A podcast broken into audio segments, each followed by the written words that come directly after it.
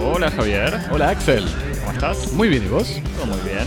Bienvenidos a Cosmopodis, devorando la cultura del mundo, de a dos temas por semana, en vivo desde el Estudio 1 en el sur de París, reunidos hoy para hablar de la última película de Terry Gilliam, El hombre que mató a Don Quijote, y del documental argentino de Connie Duprat, Todo sobre el asado, que trata de asado. Javier, para escribirnos mails Eh, nos escribís a cosmopodis.gmail.com, donde esta semana recibimos mucho, mucho correo, Axel. ¿Qué podemos, este, qué tenemos que, qué tenemos que responder? ¿Qué tenemos pendiente en nuestra correspondencia? Eh, tenemos para responder. En realidad, sí, sin, sin responder directamente. Un oyente nos, eh, nos hace notar, sorprendido, eh, que no evocamos, diciéndonos que no evocamos cuando hablamos de, ah, cierto. De 2001, Odisea del Espacio, eh, que no, no- al hablar del momento en el que el mono agarra un hueso y lo transforma en herramienta, eh, no Sobre- evocamos la... Sobre la humanización a través de la, de- de- de la tecnología. Exactamente, y que podríamos haber citado el, el texto de Friedrich Engels, El papel del trabajo en la transformación del mono en hombre, de 1876, obra que no formaba parte de mi... de- clases No la evocamos porque no es una obra, son algunos folios en los que Engels eh, esquizó un primer borrador de introducción. Por eso no lo, no lo tratamos. No, no estaba en, el en la... No está en el canon. Claro, pero bueno, al mismo tiempo lo No, que pero es una, muy buena referencia. y, y al mismo tiempo no habíamos evocado entre las obras de Kubrick anteriores a 2001 El Eh, Capital. eh, no sé si el Capital Ahí hay que poner la, la batería. Es un chiste. Spartacus. No, que Spartacus, aunque Kubrick tenía una relación, mm, o sea, no había participado tan directamente en la, o sea, ni en la escritura me parece, ni, ni en el montaje eh, final, pero que la dirigió él, y era una obra que sí, eh, o sea, es un momento importante en la lucha contra el macartismo y las listas negras de comunistas en Hollywood, así que en realidad tampoco se conozco muy bien la relación de Kubrick con el el marxismo-leninismo para, para darle... una- Pero bueno, quizás con- sí, con- o sea, hasta probablemente conocía la obra de Engels o este tipo de cosas. ¿Qué más, Javier? Me atrevo a especular que no. Que pero no. Ah, alguien, alguien, algún guionista comunista se lo habría citado, Javier. Eh, ¿Qué más, Axel? Eh, también mm, nos, mucha gente feliz porque evocamos a Solaris en los Sí, mucha gente feliz que, que hayamos este, una- reflotado Solaris. Igual era como un eufemismo para decir por qué no hablamos de Solaris de igual a igual. Y ya mismo respondo que lo guardamos para los 50 años de Solaris. En donde vamos a comparar a la Solaris de. de. de, Kubrick- Tarkovsky. de Tarkovsky con la de Soderbergh. Exactamente. Eh, O en algún capítulo dedicado a George Clooney, por ejemplo. si, si querés, Javier. Eh, Solaris sin espresso, por ejemplo. eso, ¿qué, qué café recomendás? Y también comentarios sobre este fútbol eh, y equipos, pero no, nada muy. ni- ningún insulto. No, no, es una semana sin insultos. Es una buena semana. siento. Sí, sí, siempre que estamos invadidos de insultos, ¿no? bueno, y si nos querés seguir en redes sociales, Javier. Nos seguís en arroba cosmopodis en Twitter y en Instagram. Y luego nos eh, te, te suscribís y compartís el programa en todas las, plataformas en las que estamos, que van desde Pocket Cast TuneIn, Stitcher, Apple Podcasts, SoundCloud y todo, la, y todo el la resto. app, tu app el preferida para escuchar podcast. Y nos, nos llenás de corazones y de pulgares y, y de estrellas y cualquier otra de las divisas actuales de la gratitud. Bien, gracias, Javier. Por favor. Tan claro. Bueno, eh, empezamos. Va, empezamos. Em, empiezo o empezamos. Sí, empezamos por, por la peli de Terry Gilliam, La película de Terry Gilliam. que vos viste y que me vas a tener la, la- la generosidad de contarme, porque yo no la, no la vi. Hacer un, un monopodio, como lo llamamos. Exactamente. Eh, fui al cine a ver El hombre que mató a Don Quijote, película de Terry Gilliam del 2018. Terry Gilliam, director eh, británico, nació en Estados Unidos, nacido y formado y educado en Estados Unidos en 1940, conocido, recordadísimo por haber sido miembro de Monty Python. Ujú. Por haber sido sobre todo el animador que hacía las, los, cortos animados y toda la parte visual eh, de Monty Python, por haber dirigido varias películas eh, convertidas en clásicos, como Brasil, Las aventuras del barón de Munchausen, 12 monos, 12 monos obviamente basada en la GT de Chris Marker, así que ya una referencia conocida por todos los para, para no salir de la, de la constelación Cosmópodis. Pánico y locura en Las Vegas, El imaginario del Dr. Parnassus, que era una de sus últimas, y gran director conocido por su por la creatividad de su universo visual, su imaginación, su insistencia en estas cuestiones de la imaginación, las historias, la fantasía. Había dos, o sea, había varias razones, pero me parece dos razones principales para ir a ver esta película. Una es que de por sí el desafío suponer que la adaptación o inspiración libre de un gran artista como Terry Gilliam eh, a partir de una de las obras maestras de la literatura universal, eh, o como vos me dijiste, la fundadora, la obra fundadora de la novela moderna, eh, ya puede ser... Estábamos jugando a quien, quien daba el mejor epíteto. y perdí. no, no, Javi, tenías razón igual ya me parece que podía ser una idea interesante ver qué hace Gilliam del Quijote, pero sobre todo es la verdadera razón, o mi verdadera razón era que Terry Gilliam había empezado este proyecto en los años 90 eh, y había empezado a filmar una película basada en El Quijote con eh, Jean Rochefort, el actor francés fallecido hace muy poco, y Johnny Depp. Eh, y que esta película, por distintos problemas de producción, falta de presupuesto, por mal manejo del presupuesto, desorden generalizado, problemas de comunicación internos, una hernia del actor principal, un diluvio histórico eh, durante la filmación y muchas tensiones internas eh, terminaron provocando la anulación del proyecto. Entonces de este fracaso salió otra película, Lost in la Mancha, un documental sobre eh, un documental que iba a ser un simple making of de esta obra de Gilliam y salió un documental bastante interesante sobre cómo fracasa un proyecto de, película. Eh, Gilliam pasó varios años haciendo otras cosas y retomó el proyecto hace, no sé, unos dos años me parece, y se estrena ahora, se estrenó como cierre del Festival de Cannes. Y entonces la película de Gilliam ya con 77 años. En esta película, El hombre que mató a Don Quijote, entonces es la historia de Toby, un joven y exitoso director estadounidense, interpretado por Adam Driver, villano de Star Wars, eh, entre otras cosas. Un joven director que está en España filmando justamente una adaptación del Quijote.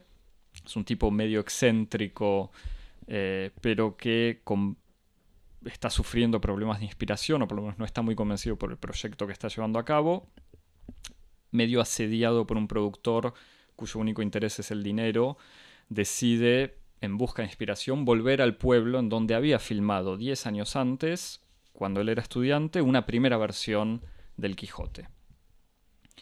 En ese pueblo descubre que el zapatero que había actuado de Don Quijote se volvió loco y se cree efectivamente Don Quijote, eh, que está siendo, está como medio secuestrado por otros habitantes del pueblo y que la jovencita que había hecho de Dulcinea, que era la hija de un de, un tipo que tenía un bar, mm, adolescente, y medio enamorada de él y que él filmaba con, bastante cariño, se había ido a Madrid para seguir sus sueños de hacerse actriz como él le había prometido y se había convertido, se había hecho prostituta. Digamos. El antiguo Quijote Jonathan Price, que hace entonces de un español, de un zapatero español que aprende a hablar inglés para poder actuar en la película, eh, cree reconocer en Toby a Sancho Panza, le pide ayuda para, combatir a un enemigo imaginario y al mismo tiempo Toby, o sea, el director, decide acompañarlo para que juntos puedan rescatar a la chica que hacía Dulcinea, que ahora está en las garras de un oligarca ruso eh, que justamente está en España haciendo negocios con su productor. Los dos se embarcan en una aventura llena de escenas oníricas, malentendidos, imágenes pseudo documentales de las tradiciones anticuadas, así desfiles de Pascuas y, estas cosas, desfiles eh, y eventos medio folclóricos españoles, eh, bellos paisajes, eh, situaciones que incluyen también gitanos, musulmanes, mezcla con gente de la producción de la película, personajes vagamente inspirados de situaciones que se veían en Lost in La Mancha, o sea, uno puede casi reconocer eh, ciertos tonos críticos o desinterés por parte del productor o de los asistentes, eh, hasta incluso la aparición inesperada, obviamente, de la Inquisición española. Eh, es una película larga, o sea, empiezo si querés con lo negativo. Por favor. Y, y termino casi con lo mismo. Eh, no, pero es una película Te larga. Lo anotaste todo mientras veías. Te lo anotaste todo mientras veías. Mientras miraba la película, decís. no, sufrí mucho. Pero igual, ah, mira, te lo digo en serio, saliendo, alejándome de mis notas que no tomé durante la película. Sufrí bastante viendo la película, porque apenas empieza. Me dio la sensación de que la iba a odiar porque empieza con... Primero que creo que ya lo sabes, a mí las películas sobre, sobre cine no me gustan. O sea, las películas que filman a directores de cine no me gustan y empieza con eso. Eh, y con todo el folclorismo de España y con obligando a los españoles a hablar en inglés. Ya iba para muchas direcciones que no me gustaban. Después tiene un giro más fantástico, fantasioso a la Gilliam, que es absolutamente esperado poco original, pero que tiene su encanto. Eh, después tiene un montón de momentos incómodos entre cursis, eh, pseudo románticos, eh, que, con chistes sobre los clichés, sobre los musulmanes, sobre los gitanos, sobre las mujeres, que son absolutamente innecesarios. Pero al final la película termina, o sea, los últimos cinco minutos en serio, eh, los últimos 25 minutos son horribles, pero los últimos 5 medio que le dan cierta redención a Terry Gilliam. Eh, en donde el o sea, termina. Si querés te, cuento cómo se resuelve sin contar mucho. Adam Driver, o sea, Toby, el director este, se vuelve loco. Se cree definitivamente el Quijote. O sea, se cree el Quijote. Como que estaba toda esta tensión entre los dos, digamos, Adam Driver haciendo del supuesto Sancho Panza ya se iba convirtiendo en una especie de Quijote porque era él el que quería rescatar a Dulcinea, pero bueno, termina convirtiéndose, o sea, creyéndose literalmente el Quijote, entonces quiere salir en sus aventuras a combatir gigantes, molinos que él ve como gigantes. Escena que, por ejemplo, retoma exactamente la misma escena que le había podido filmar en su primera versión y él termina, o sea, la película termina con él caminando hacia el horizonte en un paisaje bastante espectacular y diciendo en voz alta, yo soy el Quijote de la Mancha, cito más o menos de memoria, quise resucitar la ya muerta andante caballería, he cumplido gran parte de mi deseo, socorriendo viudas, amparando doncellas y favoreciendo casadas, huérfanos y pupilos. Y dice algo así como, quedaré en la memoria, aunque yo muera, mi vida y mi historia quedará en el recuerdo, mis aventuras quedarán en el recuerdo. Y en realidad la voz de Adam Driver es reemplazada por la voz en off eh, de Jonathan Price, me parece, pero que uno al verla, o sea, al escuchar una voz en off, lo escucha a Terry Gilliam. O sea, y es Terry Gilliam diciendo una obviedad, pues es obvio, desde que uno se sienta a ver la película sabe que Terry Gilliam, con su fracaso por el primer Quijote, se ve a él mismo como una especie de ser incomprendido que busca resucitar un cine de fantasía y la imaginación en este mundo de producciones eh, chatas, por decirlo de alguna manera. Y a pesar de la, obviedad, me gustó. O sea, me, me, gustó ese gesto, como este momento de Terry Gilliam diciendo soy, o sea, tengo que defender a la ilusión y la imaginación aunque todos me crean loco, bastante testamentario, pero que eso de vuelta era algo que se podía esperar desde el principio de la película. Me dio, me dijo, bueno, Terry, te lo perdono. O sea, sos. Eh, tenés un montón de cosas detestables. y es así. Eh, te admiro y te quiero por lo que hiciste con Monty Python, te admiro y te quiero por otras películas. Esta película no sé si era necesario que fuese terminada, hubiese sido casi mejor que quedara en el mito, eh, pero solo por estos tres minutos del final te, te, acepto que lo hagas. O sea, no vayas, Javier, te lo digo a vos, ¿no? que los oyentes hagan lo que quieran, pero no tenés que ir a ver la película. O sea, no Gracias. Salvo, Gracias que te, me claro, te, autorizo a no ir, Javi, pues que, que si no te ibas a sentir obligado. Pero bueno, Hmm. Eso. ¿Y qué fue lo que te, te- te- te hizo adherir a este momento? En final? ese momento tan cliché y simple, Claro. es que le sentí como una... Me, me da la sensación, en serio, como que todo el resto de la película Sí. eh, fue... Porque además el resto de la película de vuelta, todo esto que yo te decía, enredos, aventuras, fantasías, es de un desorden eh, menos calculado que... No es para decir que todas las películas tendrían que estar milimetradas y bien calculadas, pero me da la sensación que va para cualquier lado, que Terry Gilliam no sabe muy bien lo que quiere hacer, más allá de poner eh, malabaristas y gente en zancos y cosas así, máscaras, que lo hace muy bien, aunque lo haga siempre de la misma manera.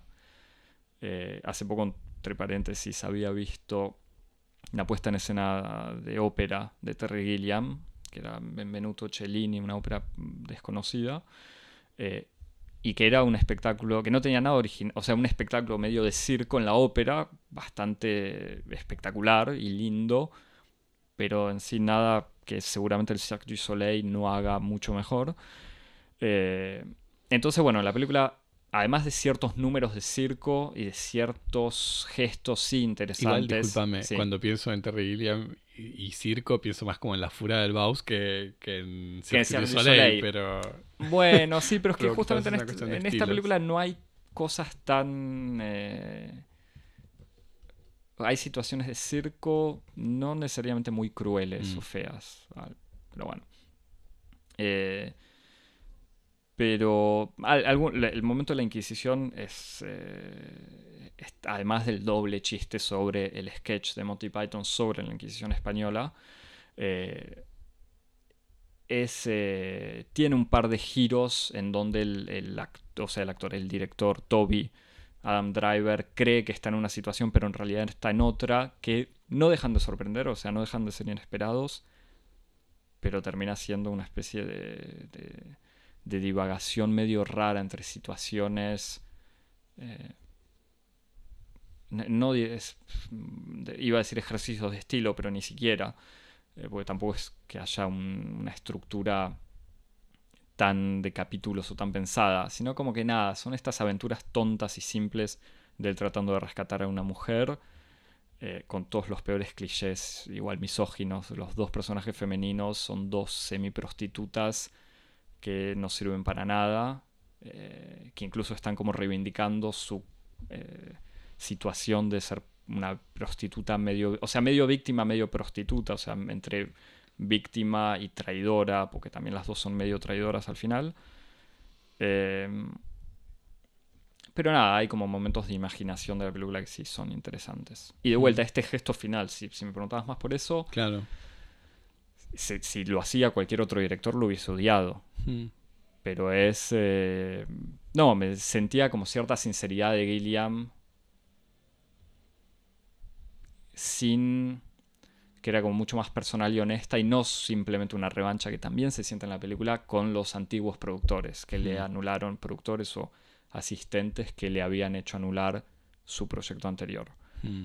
Eh, porque de vuelta, en la película hace, había visto Lost in La Mancha hace, no sé, un poco más de un año. Entonces no me acuerdo del detalle de quiénes eran los personajes, pero hay situaciones que se ven en esta, en esta película de Gilliam que recuerdan bastante a tal asistente que era medio autoritario, tal productor que era eh, al revés, eh, medio alcohólico y, y nada.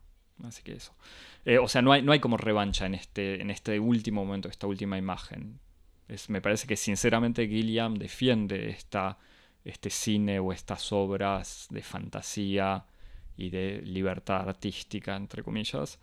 Eh, me parece que el problema es que la fantasía o la, lo que él crea a partir de esta libertad artística ya está medio estancado en lo que supo hacer hace unos años o décadas. Sí.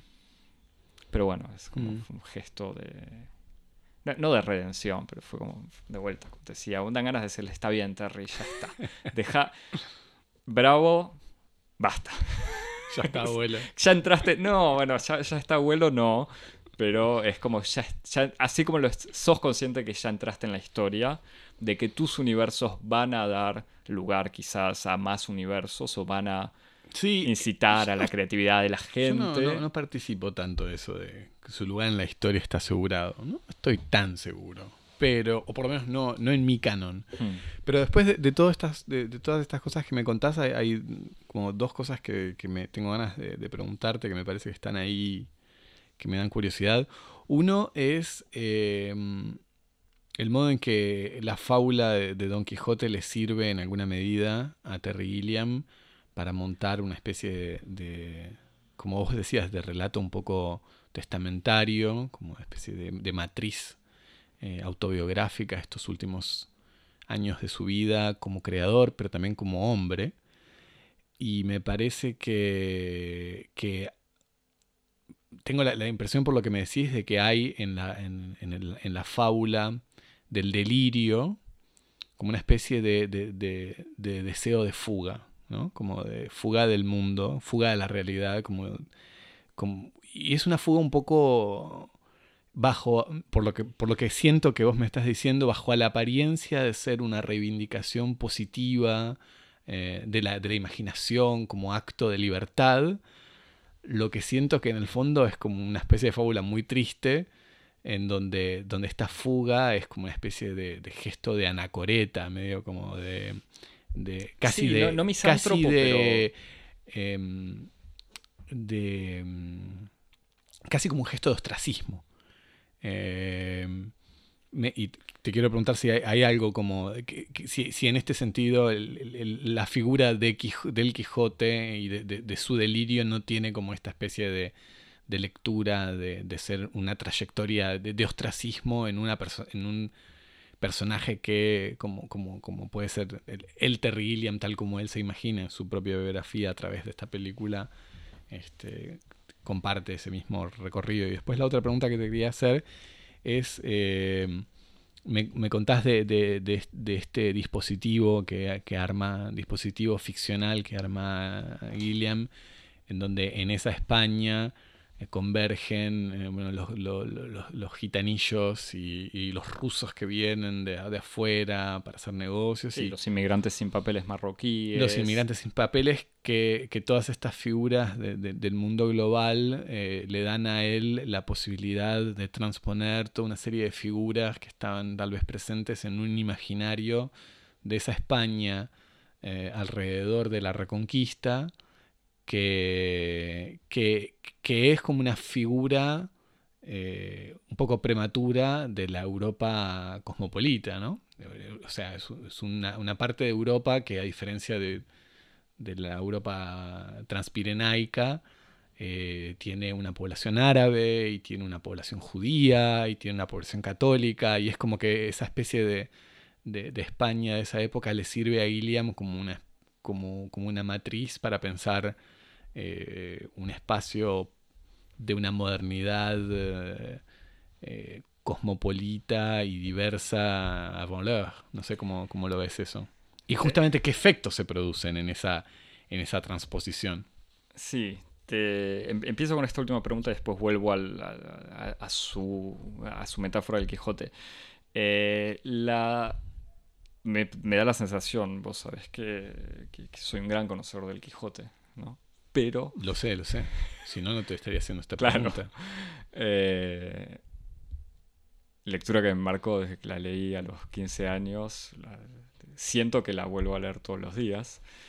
Eh, Cada vez que lees un libro, eh, Exactamente. cada novela moderna, decís esto es Una, Un una, remix. una variación. exactamente. Sí.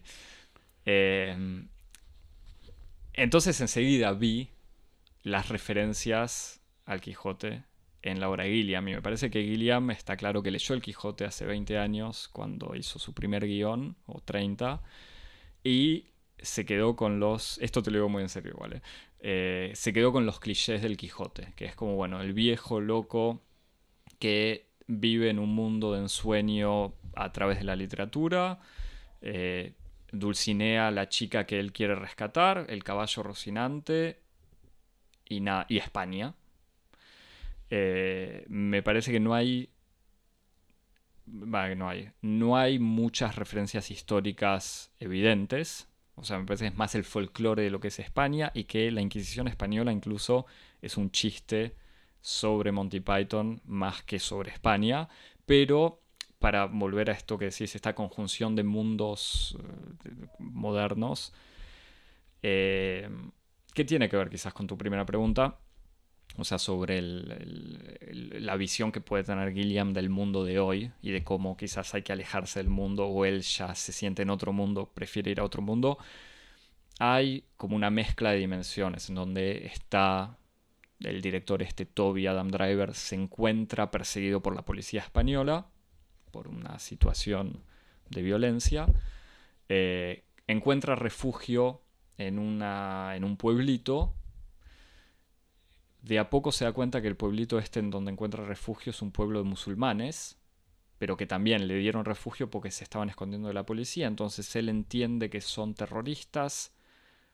Después llega eh, la Inquisición española y él se da cuenta que no eran terroristas, sino que eran una minoría oprimida al mismo tiempo en una escena poco después, minoría oprimida, pero que en el fondo, el, o sea, por cómo están filmados y cómo los ven, objetivamente son eh, sospechosos y hay cosas que hacen que no están bien y que tienen, y algún personaje lo dice explícitamente, tienen costumbres medievales y en otra escena se ven, se ve una procesión española, que es obviamente una con actores, pero digamos retomando lo que sería una procesión que todavía existe hoy en día. Eh, y, al, nada, esta contraposición entre cómo se acusa a los musulmanes de tener tradiciones medievales y cómo se aceptan de alguna manera ese tipo de tradiciones en España, implicaría como, bueno, en el fondo son todos iguales. Pero, y con los gitanos es lo mismo, los gitanos aparecen como un gitano absolutamente romanticizado, o sea, es mucho más un gitano de eh, jorobado de Notre Dame eh, de Disney que lo que serían chicos gitanos hoy en día. Entonces tiene esta figura de, bueno, es como el ladrón, pero al mismo tiempo eh, que canta y baila. Eh, entonces Gilliam tiene una manera de criticar a todo el mundo. Hay obviamente con el oligarca ruso es una situación, es un personaje horrible, cruel, mafioso, malvado, y al mismo tiempo hay que entretenerlo al oligarca ruso porque si no se enoja y va a matar a la chica o va a pasar algo así. Y entonces el productor le dice, hay que divertirlo todo el tiempo, si no se, se desconcentra, como Trump. Y mete la referencia, es explícita ahí. Entonces tiene esta manera de hacer como una especie de crítica de todo el mundo. Como bueno, los musulmanes, eh, los que critican, o por lo menos los islamófobos, pero en el fondo los musulmanes también la España medio conservadora católica, Trump, los rusos, tiene como una cierta situación que a mí no me llega a convencer. Como que no es que, que defiende de golpe a los trabajadores sin documentos y a los musulmanes oprimidos en Europa, o no oprimidos, pero digamos, usados como chivo expiatorio de un montón de cosas hoy en día, o las minorías perseguidas. Eh, pero en el fondo no es que las, que, las protege o que criticas verdaderamente la islamofobia, sino que tienen más, como vos decís, una actitud de rechazo del mundo en general. Claro, esto es, eso lo que yo sentía, que, en el fondo es una especie de, de, argumento decadentista que podría resumirse algo así como en un mundo que está loco, lo más sano es vivir la locura de uno, la locura individual. Sí, es, eh, eh, fugarse en el delirio individual de un mundo que de todos modos está loco completamente. Sí, sí, sí, es que me parece que hay mucho de eso. Y de vuelta, sobre la metáfora de Gilliam como director, viéndose como un Quijote, eh, me parece que es medio grosera, pero que es así. que él dice como, bueno, en el fondo prefiero vivir en mi fantasía. Claro, pero cuando, incluso cuando yo te decía, no solamente como, como director o como artista, sino como hombre, no lo decía así este, aleatoriamente, porque por lo que me decís, no es tampoco solo una película que habla sobre eh, las dificultades de hacer una película, en el sentido en el que él ya no siente como artista que su modo de hacer arte está totalmente eh, fuera, desactualizado o algo así, sino que, es, que no solamente tiene que ver como con su capacidad específica de intervenir en, la cultura y en el mundo como artista, sino como una especie de pérdida de, referencias en un sentido amplio, en un sentido también como ciudadano, como hombre. Eh, sí, ¿no? sobre ciudadano y hombre, más allá de los ejemplos que te di, nos, o sea, tiene, digamos, la película tiene estas situaciones relativamente explícitas de la policía que persigue igual indocumentados o la referencia a Trump. Eh, me parece sobre el tema de la producción lo que es gracioso es que quizás, o de las dificultades de hacer una película así, es que en el fondo es difícil separarlo a él de eh, él como responsable en parte del fracaso de su primera versión del Quijote. Porque acá hay sistemáticamente un discurso de eh, o sea, estos productores, este, estos asistentes que son unos... Eh, ¿Cómo decirlo? Nada, unos alcahuetes que están ahí para hacer contactos y quedar bien y le dicen al director que está todo bien, estos actores que son los inútiles, estos productores que solo piensan en gastos y en plata que van a ganar y en negocios que van a hacer. Pero al mismo tiempo hay muchas referencias a los problemas de producción como diciendo, ay, a mí me exigen que sea, eh, que sea o sea, yo no puedo ser organizado, pero no es una especie de defensa del arte. Me parece es mucho más una defensa de la manera de trabajar caótica que debe tener Gilliam que una defensa de un cine vanguardista, experimental. O sea, en ese sentido es... Mm. No, tiene, no es que, no, en serio, no tiene un discurso sobre el cine como forma de arte, sino es más como industria, en el fondo. Eh, que de vuelta, recomiendo, ni lo tenía notado, pero para, en vez de ver esta película, mejor ver Lost in La Mancha, que es una película no sobre el Quijote, sino sobre eh, cómo puede fracasar un proyecto un poco por mala suerte y otro poco por cierta incapacidad de un director a trabajar con, gente. Por eso se ve que Gilliam no... Eh, como que confía mucho en sus equipos para que creen cosas por él, pero para él la gente no trabaja. O sea, para él lo que importa es que él tiene buenas ideas y la película se va a hacer sola de alguna manera. Y en, la, en esta película da un poco esta sensación. Los actores están excelentes. O sea, Adam Driver es un genio y Jonathan Price, después de ser Perón, el Papa, el, un personaje importante en Game of Thrones, eh, ya no sé quién más nada, grandes personajes siempre. Hace muy bien del Quijote, o sea, del, hace muy bien de este zapatero convertido en Quijote. Pero al mismo tiempo se nota que hay mucho show que va más allá. Que en el fondo lo que quería hacer Gilliam eran los últimos cinco minutos, digamos.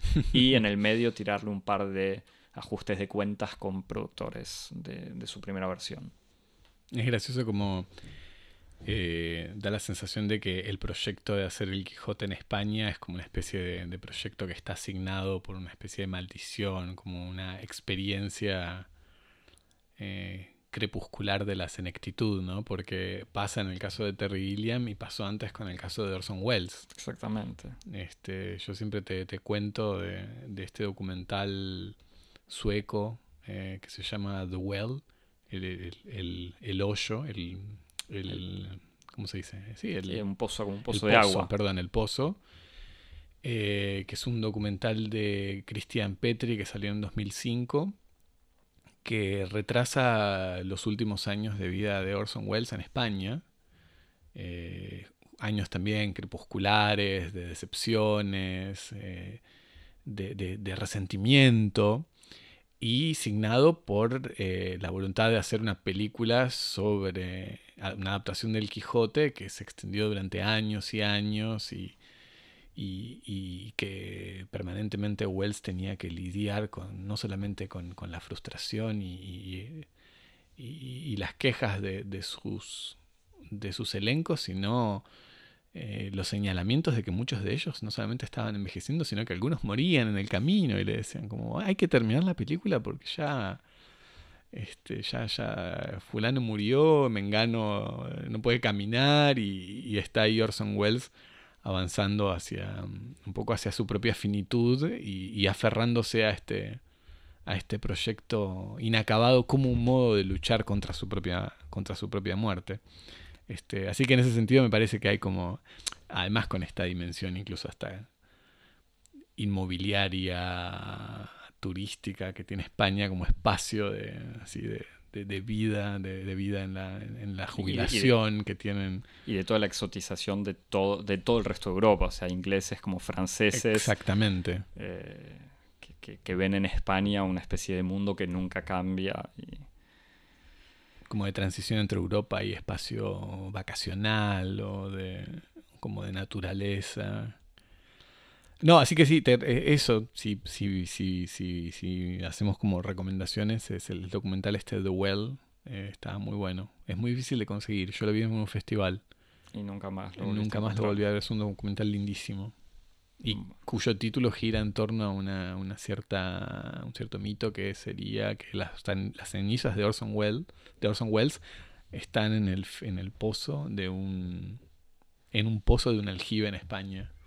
Muy bien, bueno, mira, para cerrar con esto, yo recomiendo dos películas. En realidad, una es eh, F for Fake, que es la última película de Orson Welles sobre un copista eh, falsificador que está viviendo en Ibiza. Pero película que es muy graciosa porque tiene muchas escenas que son simplemente Orson Welles sentado en un restaurante comiendo, hablando con gente. Y que es él explicando la película, pero mientras está comiendo. Y es obviamente este gordo eh, comiendo, devorando absolutamente todo. Y obviamente la otra película que esperás es eh, Jodorowsky's Dune, que ya evocamos. Eh, y que es este documental sobre el proyecto Dune, también proyecto fallido, en donde Jodorowsky cuenta esta anécdota fabulosa de que quería a Orson Welles para hacer de, para ocupar el papel de un villano no sé de quién, y que dice que obviamente le dijeron Welles no va a moverse de París porque está muy contento comiendo en este restaurante todos los días, entonces Jodorowsky había ido al restaurante, le había regalado una botella, le había pagado una botella de vino y le había prometido que si él hacía de, este personaje, le iban a contratar al cocinero para que comiera así todos los días durante todo el rodaje. Wells creo que aceptó al final, pero igual la película no se hizo. Pero justamente hablando de comida, pasamos a la segunda parte.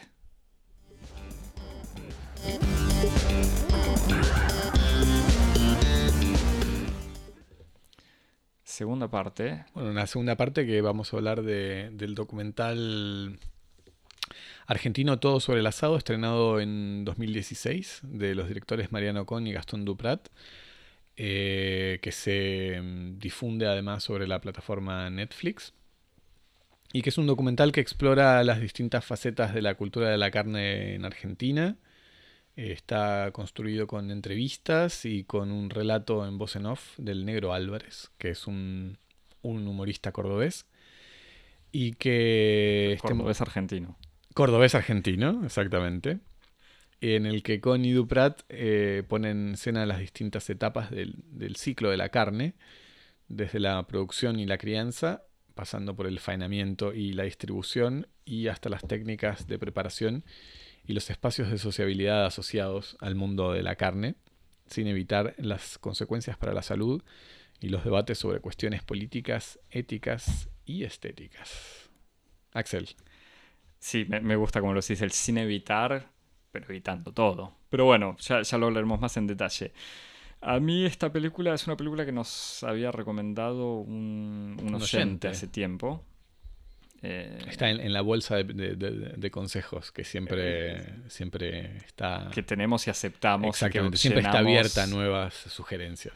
El pozo, para volver a las referencias como, un aljibe. Eh, y que es una película. a ver, me parece que hay dos, o por lo menos yo esperaba o imaginaba dos cosas. Una especie de documental eh, medio cliché hecho para vender al exterior. Incluso a mí como me dijeron que estaba en Netflix, dije, ah, bueno, hicieron un documental sobre el asado para que se venda, o sea, como que lo vendieron ya con el subtitulado a todo el mundo. Sobre todo porque si hay dos géneros que saturan Netflix, es como el documental así medio turístico y el documental de comida, ¿no? Parece que son dos géneros así muy poderosos. No, lo sé. Sí, me, parece los O eso, es, eso es lo que el algoritmo me, recomienda a mí. Pues saben que te gusta esas dos cosas. Eh, no, igual sí, me parece la parte de documentales, pero porque es un tipo de lo que Netflix llama documental. Pero bueno, pero al mismo tiempo, este, o sea, es un documental que no fue producido ni por ni para Netflix. No, por eso lo señalaba así. Pero bueno, al principio me daba esta sensación de que o puede ser algo cliché sobre el asado con así escenas gauchescas y cómo la carne es eh, típicamente como así, tipo documental de viajes, o sea, como existen muchos. Eh, o algo peor que me daba más miedo era que fuese un documental que jugara completamente la carta de la argentinidad, como diciendo, bueno, el asado es la encarnación de la argentinidad. Sí, esta es una conversación en, lo que, en la que vamos a estar tentados permanentemente por los juegos de palabras, pero yo creo que hay que aceptarlo, ¿eh? En, en Cosmópodis. No hay que pasarse, en porque, porque pasado. En Cosmópodis creemos en el significante, así que está permitido. Eh, bueno, te voy a tirar toda la carne al asado, entonces Javi, pues me desafías. No, yo tenía mucho miedo que fuese un, documental con lo peor del nacionalismo argentino, lo peor de eh, somos los mejores para hacer el asado, la carne argentina es la mejor del mundo, nadie sabe hacer asados como en Argentina, etcétera, etcétera. Lo que me sorprendió, para bien, digamos de alguna manera, es que el documental es termina siendo otra cosa. O sea, amaga hacer o amaga con ser un poco de las dos cosas que yo acabo de evocar, creo. O sea, me parece que filma a la gente en parte diciéndoles, muéstrenle a los extranjeros cómo hacemos los asados y en parte diciéndole qué capos que somos, pero los termina mostrando de una manera que logra revelar con bastante maldad eh, cierta dimensión o, sea, todo lo peor en el para, para decirlo de manera bastante rápida, todo lo peor que encarna la, encarna vuelta, eh, que representa el asado, o sea, toda cierta especie de costumbre barbárica de matanza de animales, de una cocción de vuelta prehistórica, de usar fuego como se pueda, todo obviamente el machismo que está en, la que está presente, que está visible, o sea, que se ve literalmente en el documental, incluso con, con este tema de cómo a las mujeres se las llama con, usando términos de la vaca y cómo a las vacas se las de alguna manera trata como si fuesen mujeres. O se, se recomienda hacer un asado casi como si fuese una mujer, como el asado es cosa de hombres, con grandes momentos bastante homofóbicos, toda esta cosa muy retrógrada de cierta cultura, entre comillas, que estaría eh, como en el campo, algo poco delicado, algo feo, malo para la salud, etc. Entonces, el documental amaga. más, misógino que homofóbico. Sí, no, bueno, pero hay situaciones igual también. Eh, eh, pues bueno, el momento de una payada en el campo ah, donde un, también es un solo personaje, pero. Pero que está menos relacionado como con el universo de la carne que con eh, el clima ideológico rural argentino. Sí, sí, sí. Pero bueno, entonces el documental como que logra, amagando con filmar o diciéndole a la gente, porque me parece que está algo de eso, como diciéndole a la gente que van a filmar algo, termina mostrando un montón de temas eh, de manera bastante interesante. Eh, y que pasan lo que sería, no sé, tensiones. Te, digo todos los puntos que yo tenía pensado, si, si quieres, después elegimos. Dale. Eh, las tensiones sobre la cuestión, o sea, la lucha de clases alrededor del asado, si querés, con momentos en donde se ve asado para pobres, asado para ricos, el, ciertos empleados que aparecen, como el trato con los empleados eh, se ven o son revelados por el asado. Hay una especie de trabajo muy voluntario sobre los cuerpos filmados. Sí, totalmente de acuerdo. Que, digamos, el 95% de la gente que aparece me parece son hombres gordos o sea, donde la, grasa es algo omnipresente. Eh, y, de vuelta el tema del machismo, o sea, como, como en el asado está encarnada, perdóname, pues, además me sale involuntariamente casi, pero está, se revela y aparece como algo bastante principal, que obviamente está ligado con, con una cultura argentina que va más allá del, asado, que, también se puede ver en el fútbol eh, y en otras cosas ligadas eh, o ligado con el, con el machismo. Em, pero si querés, te termino diciendo con mi impresión final, o sea, me, me gustó esa manera cruel eh, de mostrar, o sea, no sé si escarbar, pero de terminar revelando un montón de elementos feos del asado, para, decirlo rápidamente, pero al mismo tiempo me parece que lo terminan haciendo de una manera muy poco crítica. O sea, no es una verdadera crítica, está bien que no, es que se le puede exigir a este documental ser una crítica del asado, pero me parece que a pesar de revelar un montón de elementos eh, que no son criticados en el acto de hacer un asado, tampoco los revelan para criticarlos en serio. Eh, y, después hay quizás una pregunta ética sobre esta cosa de medio ridiculizar a la gente que están filmando, que también hmm. me parece poco convincente. Pero no sé, a vos, Javi, que No, sí, la, verdad es que muchas de las cosas que decís vos están, están entre, entre las cosas que yo me anoté. eh, bueno, Javi, hagamos un podcast. Estamos tan de acuerdo.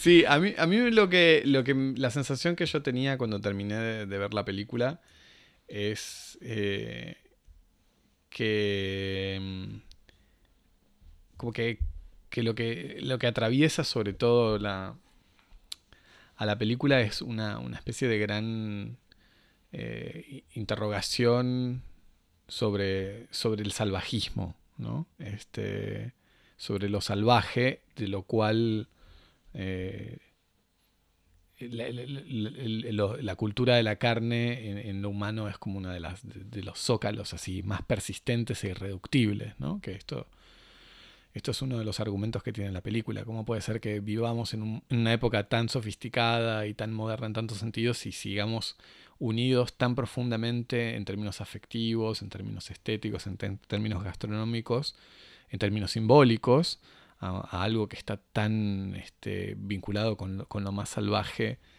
de, la, de, historia humana. Y en ese sentido me parece que ese salvajismo es un salvajismo que se, como que se declina en tres, en tres cosas. Uno es en esta especie como de, visión eh, sombría, si querés, de lo que es eh, la civilización. Es como eh, un, gesto del cual pertenece, si querés, toda la tradición crítica del siglo XX, de decir, bueno, bajo la apariencia, eh, bajo la apariencia de sofisticación, de racionalidad, de legalidad, que, presenta el orden, la sociedad moderna, somos salvajes en el fondo. Somos es el ser humano. es el ser humano. Y sí, y, lo digo así un poco general porque me parece que hay cosas que tienen mucho que ver con la Argentina, pero hay cosas que también pueden funcionar. Eh, que, en, cierto sentido la cultura de la carne permite una especie como de transversalidad eh, a algún contexto que puede ser por lo menos un contexto occidental en general.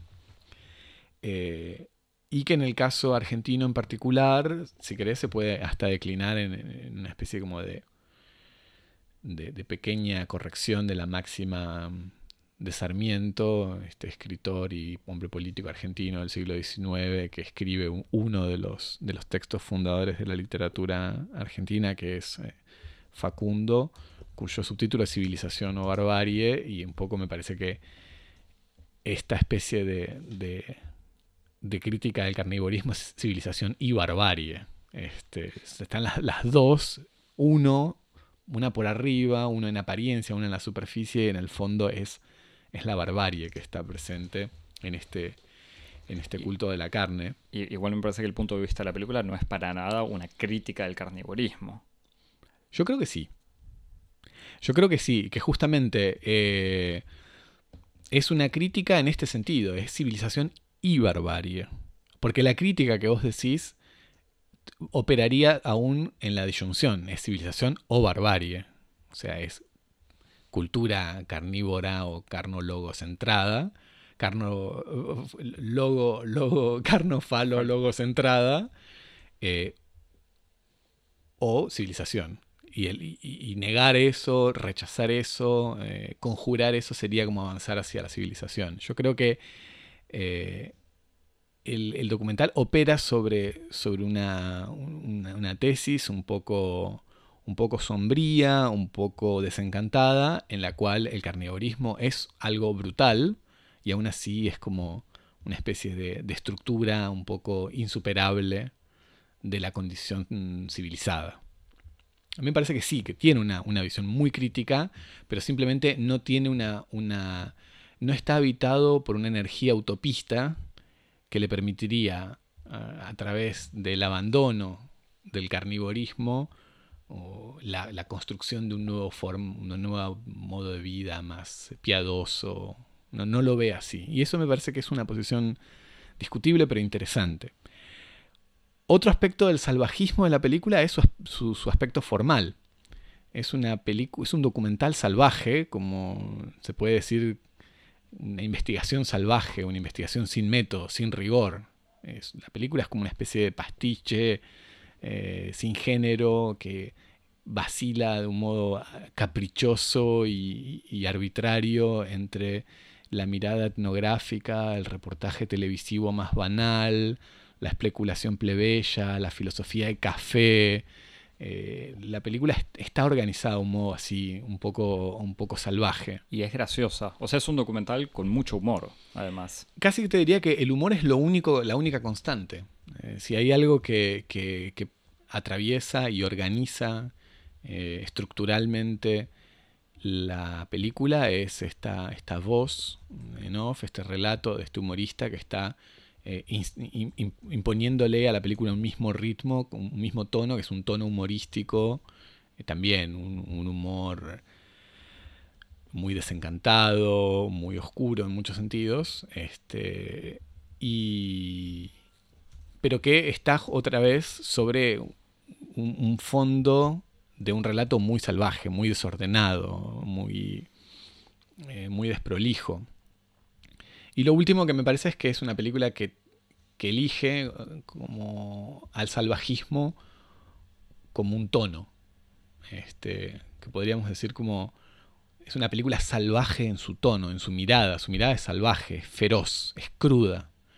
Eh, y tiene como una especie de premisa porno, que es como mostrar las cosas tal cual son, eh, sin ningún tipo de mediación, sin ningún tipo de adorno, eh, funciona bajo esta premisa, lo digo. No digo que sea la, realidad de la película, porque la película está visiblemente construida, en el sentido en el que el modo en que intervienen ellos en el montaje, el modo en que están hechos los cuadros, operan según decisiones absolutamente deliberadas y, calculadas, pero el, efecto que buscan lograr es un efecto de crudeza, de las cosas tal cual son en toda su, fealdad, en toda su, su, todo lo que tienen de grotescas, de vulgares, de degradadas, de, de, degeneradas. Incluso lo grotesco de lo, de lo construido, pues tal es un ejemplo entre muchos ejemplos de gente fea que aparece en el documental.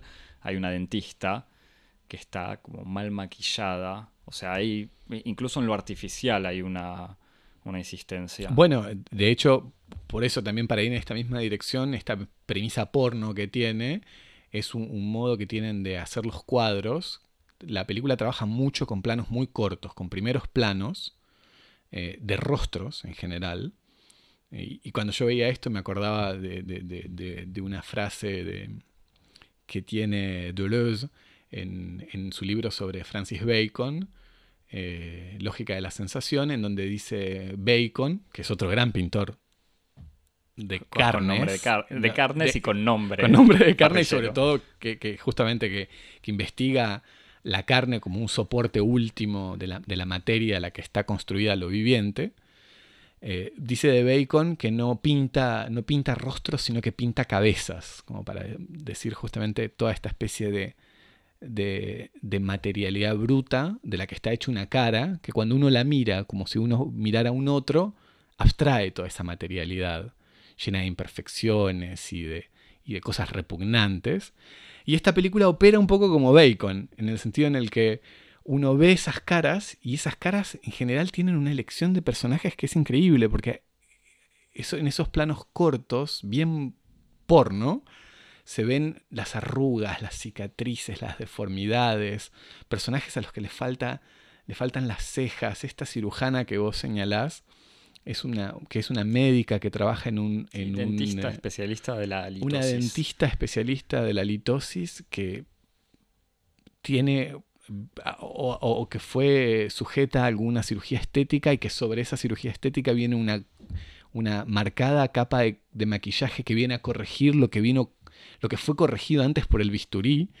Este, y entonces hay como toda esta especie de, de preocupación por poner de relevancia, por poner el énfasis en toda esa especie como de, de, de, de mm, decadencia de la carne, decadencia del cuerpo de los hombres y todas esas intervenciones que los hombres hacen sobre su propia apariencia, volviendo la propia imagen algo monstruoso y muy crudo. Este, así que me parece que la película está también habitada por esta especie como de, de, premisa salvaje y, en el fondo eh, lo que me da la sensación es de que este salvajismo está eh, matizado, que eso también fue algo que me sorprendió a priori, eh, mejor dicho, me sorprendió a posteriori, tenía otras ideas a priori, que el tema, el tema de la cultura de la carne, el, cuidado de los animales, la explotación, su, faena, etc., eh, es un tema que puede dar lugar a un montón de, de posibilidades del obsceno. Eh, en cuanto a la representación de la violencia, la, la crueldad hacia los animales. Y la película tiene alguna serie de lecciones que a mí me parecieron sorprendentes, o por lo menos inesperadas en cuanto a, a esta primera mm, a este primer posicionamiento en favor como de una, eh, de una, de una voluntad de mostrarlo todo, que con respecto a los animales es eh, en algún sentido pudorosa. Eh, la película, todo lo que tiene de porno con los humanos, lo tiene de, de pudoroso con los animales. A los animales nunca los, nunca los muestra sangrando, nunca los muestra eh, sufriendo, nunca los muestra en, el matadero revolcándose, el movimiento de la, puesta a muerte del animal no se la ve.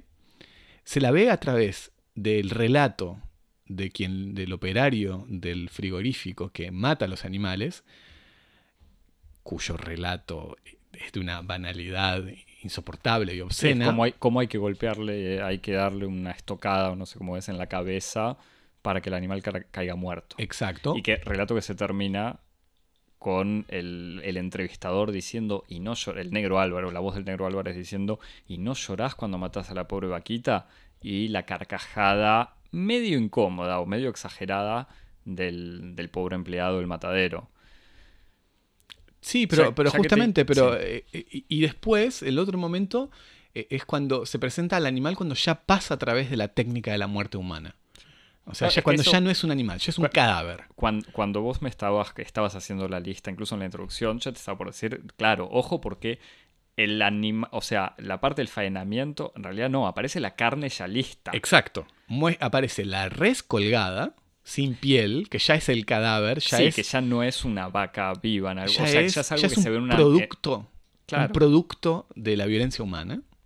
O en una escena, me parece muy interesante, eh, que es cuando en el comienzo de la película se despliegan los cortes sobre una, sobre una superficie metálica, que bien podría ser eh, un plan de trabajo de una, de una carnicería o una mesa quirúrgica, en donde los, los trozos de carne se despliegan rojos y sanguinolientos, pero en toda su abstracción, en todo lo que esos son no es, eh, la, no es la naturaleza, sino el resultado de toda una serie de técnicas y de intervenciones humanas. Incluso presentados con el nombre del corte. Exactamente. O sea que me parece que en ese sentido hay como una especie de, contraposición, para mí inesperada, entre esa especie como de tratamiento pudoroso de la imagen, de la imagen del animal y, ese, y, esa, y esa otra decisión totalmente antagónica y, como yo te decía, porno, de la, de la imagen de lo humano, que sí, que es mostrada sin ningún tipo de concesión, sin ningún tipo de compasión, sin ningún tipo de, decoro.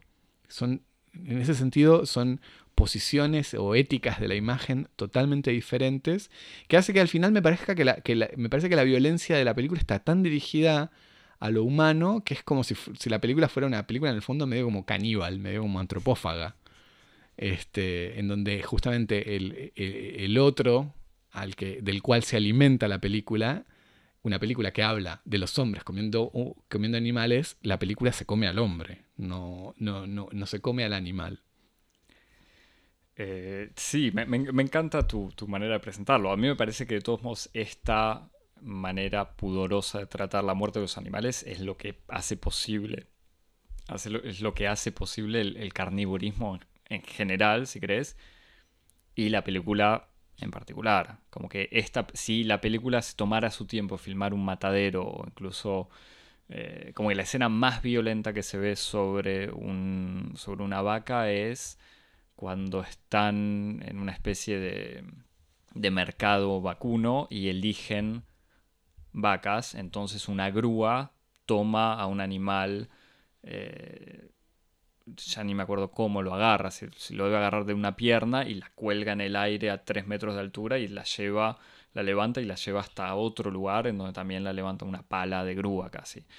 Eh, eso es como lo más violento que se ve y me parece que es también la manera que hacen muchos eh, carnívoros o no sé cómo...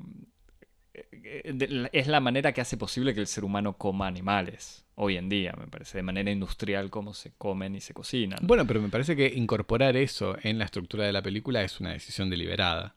Es que si no sería una, una de las tantas películas que muestran el funcionamiento de un matadero y que hacen que funcionan casi automáticamente como manifiesto anticar anticarne. Sí. O, sea, es muy difícil hacer una película que filme un matadero y que no parezca una película de denuncia. Claro, pero. Pero es por la realidad de los mataderos. Bueno, pero eh, esta, eso es lo que me parece interesante de la película, en el sentido en el que. Eh, habilita esa especie de exploración de lo que es la cultura de la carne como contradicción.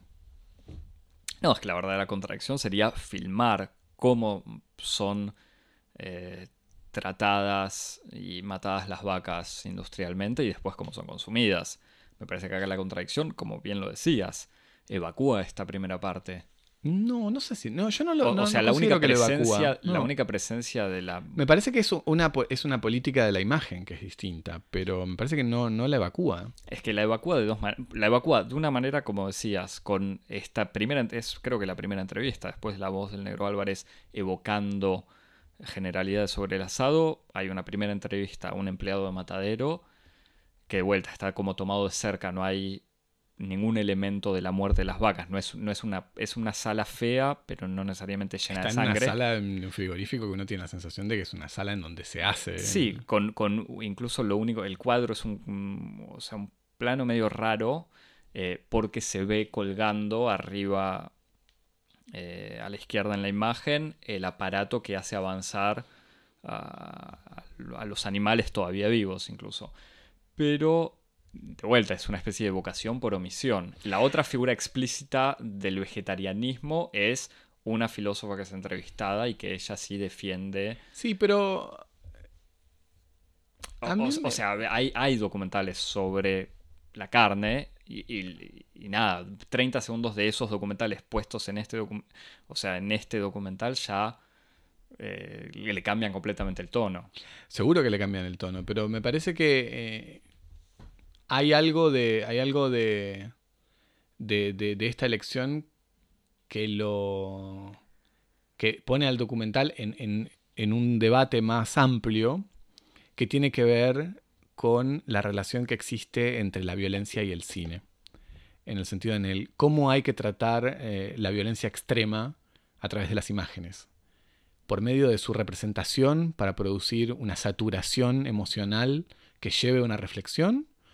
O esa saturación lo que hace es como eh, cristalizar un, cierto sentido y es mejor eh, trabajar a partir de los registros simbólicos. Y me parece que en este sentido, y eso es, un, es, un, debate que es un debate sobre todo en el cine documental, en un sentido muy amplio, que es mejor mostrar, eh, mostrar eh, archivos o, por ejemplo, trabajar con testimonio. Eh, y me parece que la película aquí está, está insertándose voluntaria o involuntariamente en, en, esa, en esa dirección, sobre todo justamente cuando en, otros aspectos es extremadamente cruda y extremadamente eh, literalista en su, en su trabajo de la, producción de imágenes. Eh, me parece que ahí hay como una especie de, de lección medio originaria sobre cómo, cómo relacionar las imágenes con la violencia extrema. Sí, a mí me parece que es, que es el funcionamiento general de la película que es evocar, es como, bueno, bueno, estamos todos de acuerdo que las vacas mueren, porque hay varias preguntas, incluso está Samid, gran empresario de la carne eh, en Argentina, conocido por ser una figura político, sindical, televisiva, eh, dueño de muchas carnicerías, y le preguntan si no piensa en la vaquita cuando está comiendo carne, y él dice, no, yo pienso en la vaquita cuando tomo leche, como diciendo, bueno, la vaca tiene Ahí está su lado malo de la industrialización de la vaca, que es la muerte, pero está el lado bueno, que es la leche. Pero. Bueno, no, pero otra vez, ese tipo de, cuestiones me parece que lo que hacen es como. Eh, extender eh, esos distintos regímenes de, representación de la explotación. de la explotación animal. Me parece que, que eso está bien, ¿o no? Que es interesante. ¿En qué, sentido? Que es interesante ver justamente e, ese tipo de, de testimonios, mucho más que, mucho más que un narrador que me explique lo malo que es la explotación animal mostrándome animales sangrando. Es, que a mí me o sea, trabajar justamente el modo en que la discursividad del verdugo hace posible el crimen, eh, me parece mucho más interesante que... Y, como, sí. Que la, simplemente la, la política eh, representativa del crimen así per se. Estoy de acuerdo que, no, que el, objetivo de este documental, sí, no es denunciar el crimen, pero por eso me parece que no, se puede decir... No sé si no es denunciar. A mí me parece que, o sea, denuncia. Si pretende mostrar algo, me parece que es... No, ¿sabes qué? No estoy de acuerdo. No estoy de acuerdo. Me parece que la, película tiene otra... Y, y no, no, no...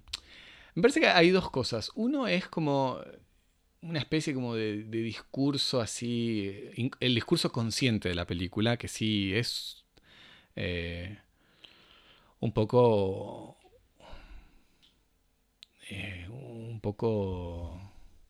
un poco obvio sobre, bueno, vivimos con... que es como una especie de, de, hacer las paces con la hipocresía, básicamente. Si querés, ese puede ser el discurso más obvio de la película, que es como vos decís, mueren, las macas mueren la explotación de los animales es un hecho. Eh, ¿Qué pasa con esto? En fin. Pero me parece que hay otra cosa. Eh, no, es que la solución no es, o por lo menos la respuesta final no es qué pasa con esto, sino como, bueno, pero qué ricas son.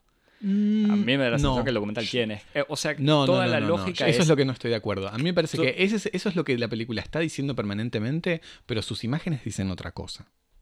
Sus imágenes muestran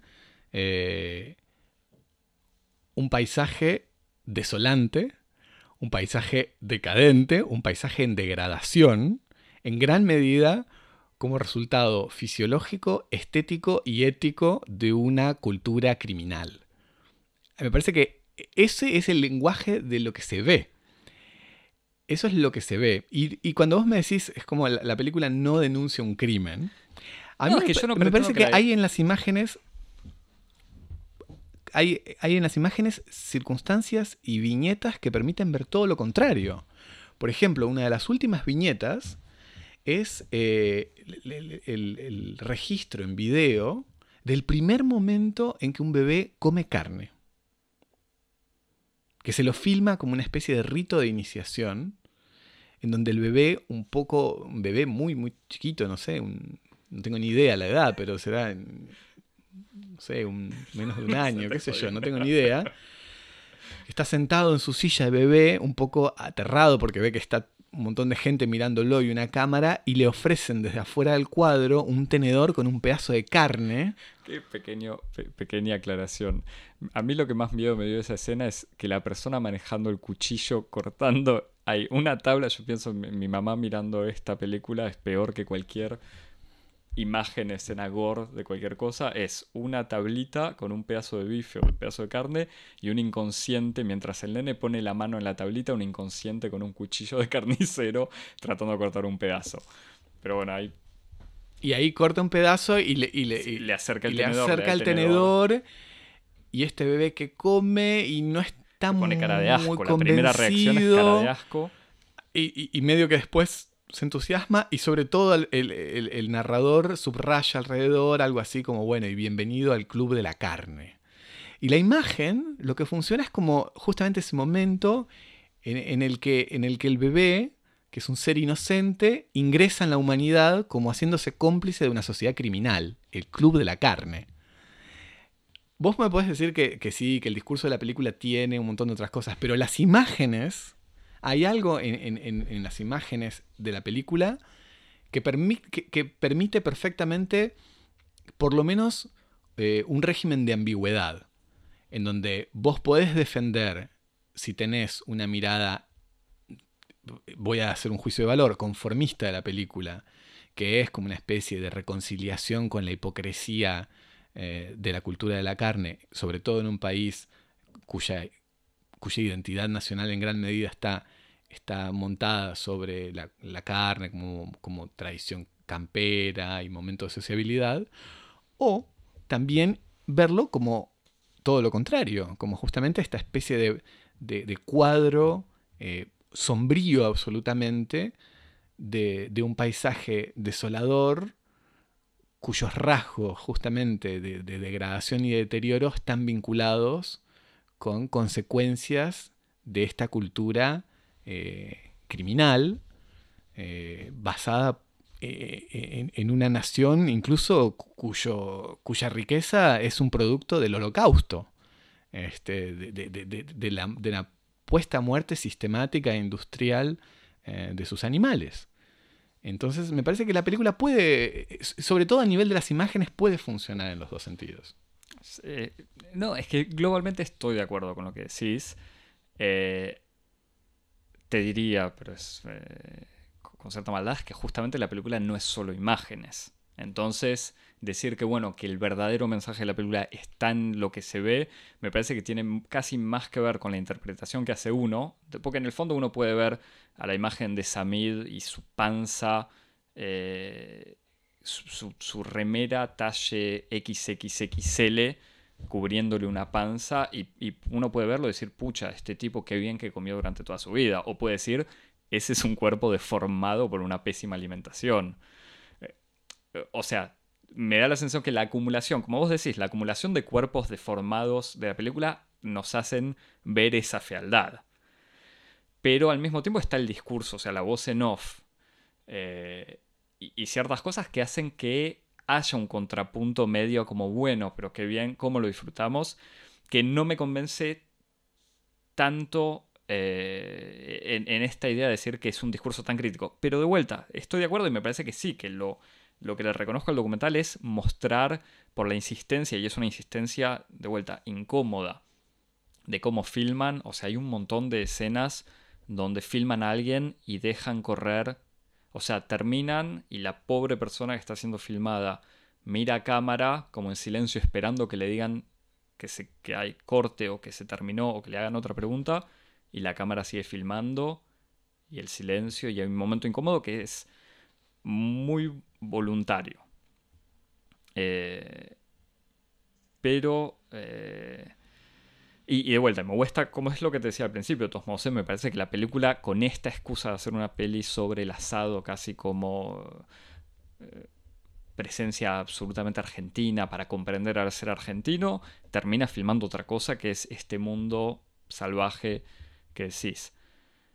Vos Pero lo que, al mismo tiempo. Vos lo que, le, lo, que le criticás es que no sea un manifiesto claro. No, no, no, justamente no, porque no le pido eso. Pero, y ahora de vuelta, me parece si uno mira un poco la obra de Con y Duprat, eh, me parece que tienen más tendencia a la observación del freak show que a la creación de un discurso tan sutilmente producido. Igual de vuelta, si, si querés que te diga me gustó o no me gustó, a mí me, parece que sí, que el resultado del documental es mucho más interesante que un simple documental sobre la carne y una mirada mucho más, no sé si crítica es la palabra, pero más fina sobre los... Eh, sobre la fealdad de esta tradición. Y al mismo, porque de vuelta esto es algo que comentábamos antes, en ningún momento hay una reivindicación, o sea, se evoca siempre de los que saben hacer asado, de cómo hacer para hacer un buen asado hay que elegir la madera y no sé qué, pero al mismo tiempo en ninguna manera hay una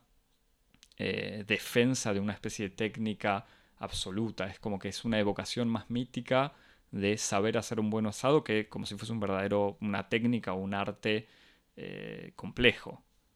Bueno, y que restituye eso en, todo lo, absurdo que tiene. Sí, sí, sí, sí. Me parece que justamente que la, película tiene, eh, independientemente de las posibles interpretaciones, eh, tiene por lo menos el mérito de haber evitado dos caminos, que eran los caminos que me parece que más rápidamente conducían al fracaso de una película como película interesante.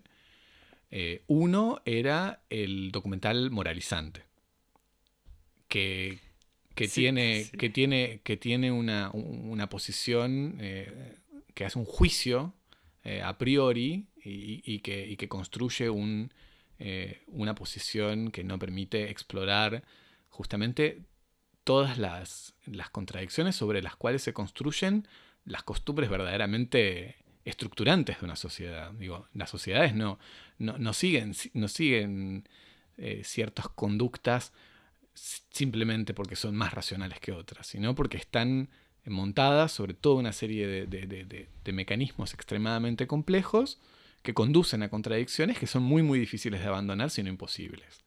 Y en ese sentido, e, evitar ese camino moralizante me parece interesante. Y también evita eh, el camino estetizante eh, en, su, en su versión más abyecta, que es como el documental gourmet, eh, en donde se recorre el mundo de la carne, con, los, oponiendo los mataderos industriales espantosos a los buenos campos en donde los animales trotan felices y contentos y los cuidan y los cepillan hasta que humanamente los sacrifican y se los come en una linda familia.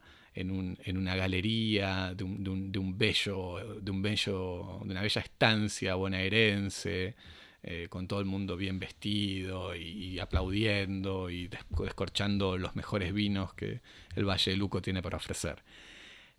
Esas eran dos posibilidades que dominan en gran medida el documental sobre, sobre la comida y la alimentación. Me parece que la película tiene este, ese mérito de no haber tomado ninguno de esos dos caminos y haber tomado un camino eh, me parece mucho más interesante.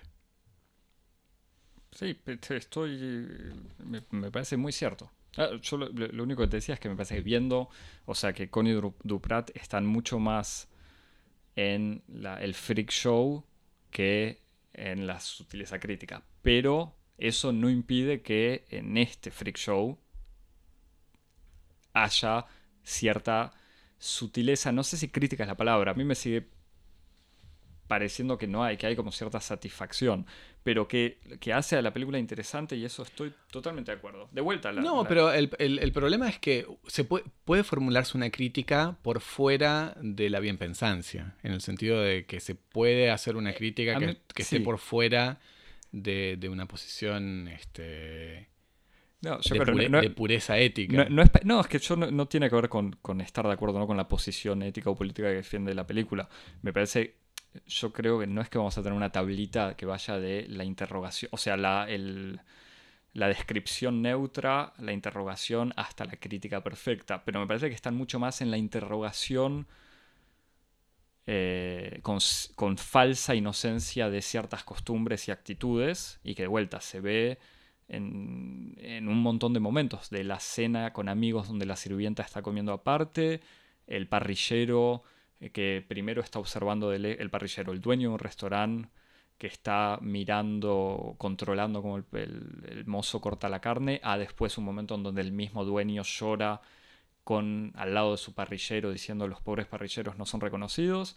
Eh, hay un montón de cosas que aparecen en, la película y que, de vuelta, no son casualidad, no es la mirada que hay que ser un, un, crítico ultra profundo para reconocer. Eh, no, me parece que son cosas que están bien filmadas y pensadas y montadas para interrogarlo. No estoy tan seguro de que haya una construcción teórica, pero de vuelta, no le estoy exigiendo eso a la película, no, no me parece que sea necesario. Por otro lado, me parece que toda película de denuncia de los mataderos no es que son, o sea, puede ser moralizantes, pero no es, me parece defender una posición política sobre la carne, eh, no es solamente una denuncia chata y, fácil. Pero bueno, no, es, otro tema, pues no es el tema del documental este. No, pero, pero la, pregunta está en, en qué función se le asigna un documental. Porque si vos me decís eh, hacer un manifiesto de intervención lo más chocante y, atroz que pueda hacer para instalar un debate en sociedad, uno puede decir, bueno, tiene una función política, pero después como película no sé si me interesa. Totalmente, no, estoy muy de acuerdo. Eh, yo lo que estoy distinguiendo es como eh, regímenes distintos de, funcionamiento de las imágenes. Y, me parece que ese, ese porno de e-, ese porno del matadero, eh, no sé, me, o sea, tiene mucho, mucho efecto como, como acción política. Eh, después, no sé, eh, como, como un, discurso cinematográfico, como un... No lo sé. Yo creo que no. Tengo entre notas de recomendaciones hay una película que de todos modos no tiene nada que ver con, esta, que se llama Nuestro Pan Cotidiano, de un director austríaco, Nikolaus Geiralter. Eh, es una película del 2005 que es una peli de, debe durar dos horas, no creo que dure más, eh, pero son casi solamente planos fijos de la industria eh, alimenticia, o sea, no solamente la carne, la carne ocupa una parte, pero que es mm, minoritaria en la película, y que es una película fabulosa, o sea, sin comentario, con cámaras que se mueven un poco igual, eh, en distintos espacios de producción de alimentos, que va de los tomates en... en invernaderos a eh, lugares ultra tecnológicos que crean, que, cultivan sin agua, a producción de la pasta para hacer, eh, no sé, pasta de maíz, a, o hasta al final, una escena bastante larga en un matadero. Eh, y que es una escena horrible, pero espectacular. O sea, espectacular en el, en el, buen sentido. No solamente crear un espectáculo de esta muerte de, de las vacas, sino es una o sea, es una escena fuerte que no es solamente un manifiesto, o sea, que hoy, que, ni siquiera tiene, de vuelta, como el resto de la película es, es sobre la producción de alimentos en general, es como un capítulo más. Bueno, precisamente, no puedes aislar. No, tiene una función. No. No, puedes aislar eso de, de, todo el dispositivo construido previamente. No, no, por eso. Que no, reposa sobre ese, ese funcionamiento de saturación. Por eso, no tiene. Pero es para darte un ejemplo, me parece, de una película en donde sí se muestra eso de una manera eh, extremadamente inteligente y bien hecha. Y no sola. Y que no busca, aunque lo logra de alguna manera también, porque en el fondo la película sí tiene que ver con la industria alimenticia en general. Eh, no, busca, no es solamente un panfleto eh, bueno, pero eso es otro caso. Pero eso es justamente... pero, es que, pero es que lo que decía es algo así como están los documentales que denuncian y son panfletos, como que como si fuese imposible mostrar eh, un matadero sin caer en el panfleto fácil.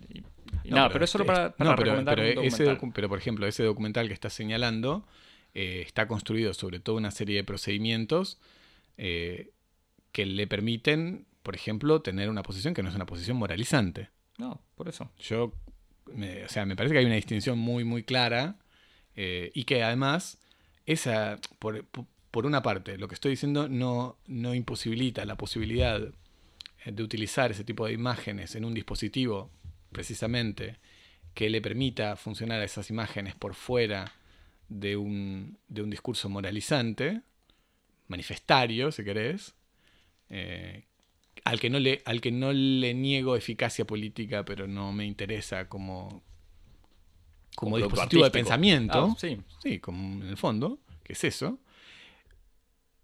O, eh, por otra parte, también una discusión en general, más amplia, sobre eh, un cuestionamiento de si la representación cruda de la violencia conduce o no eh, a un desarrollo de una actitud crítica hacia la violencia. Me parece que si hay algo que ha demostrado 40 o 50 años de transmisión en vivo de guerras y de matanzas y circulación de escenas de violencia, es que la confrontación directa eh, con la evidencia de, la violencia no, es, no necesariamente eh, desencadena mecánica y automáticamente una toma de conciencia crítica.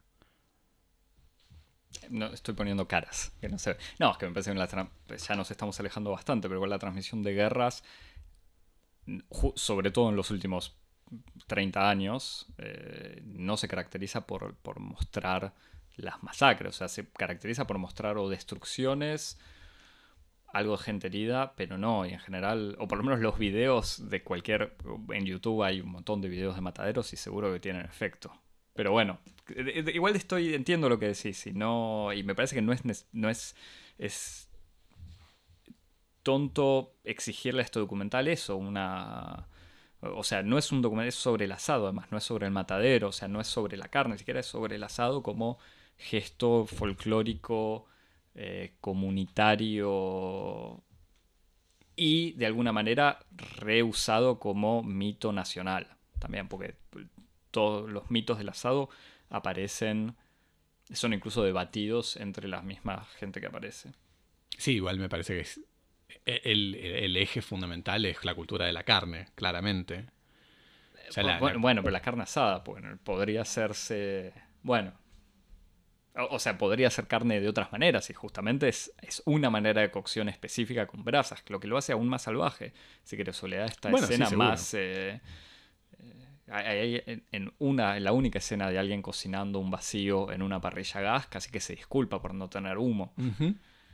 Eh, pero bueno, Javi, otras pistas... Em, ¿Qué, corte? no, no, me quedé, no, me quedé pensando con lo, que con lo, O sea, con lo que, lo que habría que pensar en el fondo también es, eh, eh, es esta afinidad por lo freak que vos decías, que efectivamente está, está muy marcada en, la obra. O sea, para, para recordar, eh, Connie Duprat fueron los creadores, incluso su productora se llama Televisión Abierta, que fue un programa mítico de finales de los años 90. Sí, fue una especie de, de, YouTube, antes, de, YouTube. O sea, era un programa de una hora, que ya ni me acuerdo. Era un programa de una hora que funcionaba sobre la premisa de que si uno tenía algo para decir, llamaba por teléfono al productor y ellos te mandaban un equipo de filmación gratis. filmaban lo que vos querías y ellos lo montaban en un programa de una hora. Sí, entonces era una... Bueno, un freak show es bastante malvado, pero era algo de eso, era una mezcla de gente quejándose. Sí, pero si te pones a pensar es como... es, esta especie como de, de, programa, de proyecto eh, de la crudeza, de la cosa en crudo, de la cosa directa, sin mediaciones. Este, eh, como el, el cine sin el cine, el cine sin la iluminación, sin la fotografía, sin, sin, la mediación, sin la retórica, la cosa misma. Eh, la vecina que se queja de los ruidos del pariente, el la señora que vende la casa, la señora que vende la casa, el señor que quiere festejar el aniversario de la mujer, eh, y así para el resto de, de, las temáticas, ¿no? Como un acercamiento así crudo, en crudo, como se puede decir. Este, Parece que va un poco por ahí la cosa. Y que, y que esa, esa, esa crudeza va eh, con una cierta. con una persuasión eh, un poco oscura. Como que la, crudeza no va a ser el descubrimiento de, de un mundo simple que, que en el fondo es garante de una autenticidad y de una belleza que es degradada por las convenciones de la sociedad, etcétera, etcétera, sino que en el fondo es eh, imperfecto, grotesco, freak, como vos decís, impuro. Eh, y con una distancia medio burlona. O sea, hay... Sí, lo, lo, que, lo que a mí me parece que, es eh, lo más como lo más incómodo de la película es y, que, y que eso es lo que yo en el fondo le, criticaría, eh, es que su dispositivo de, de, de, de, como su regla para aplicar eh, la ferocidad no se le aplica a sí misma. Es como que el dispositivo está permanentemente montado sobre una simetría de poder muy fuerte entre los que están detrás de la cámara y los que están delante de la cámara. Eso, eso sí yo creo que es como lo que a mí menos me convence de la película y menos me convence del, proyecto de, de Connie Duprat en general.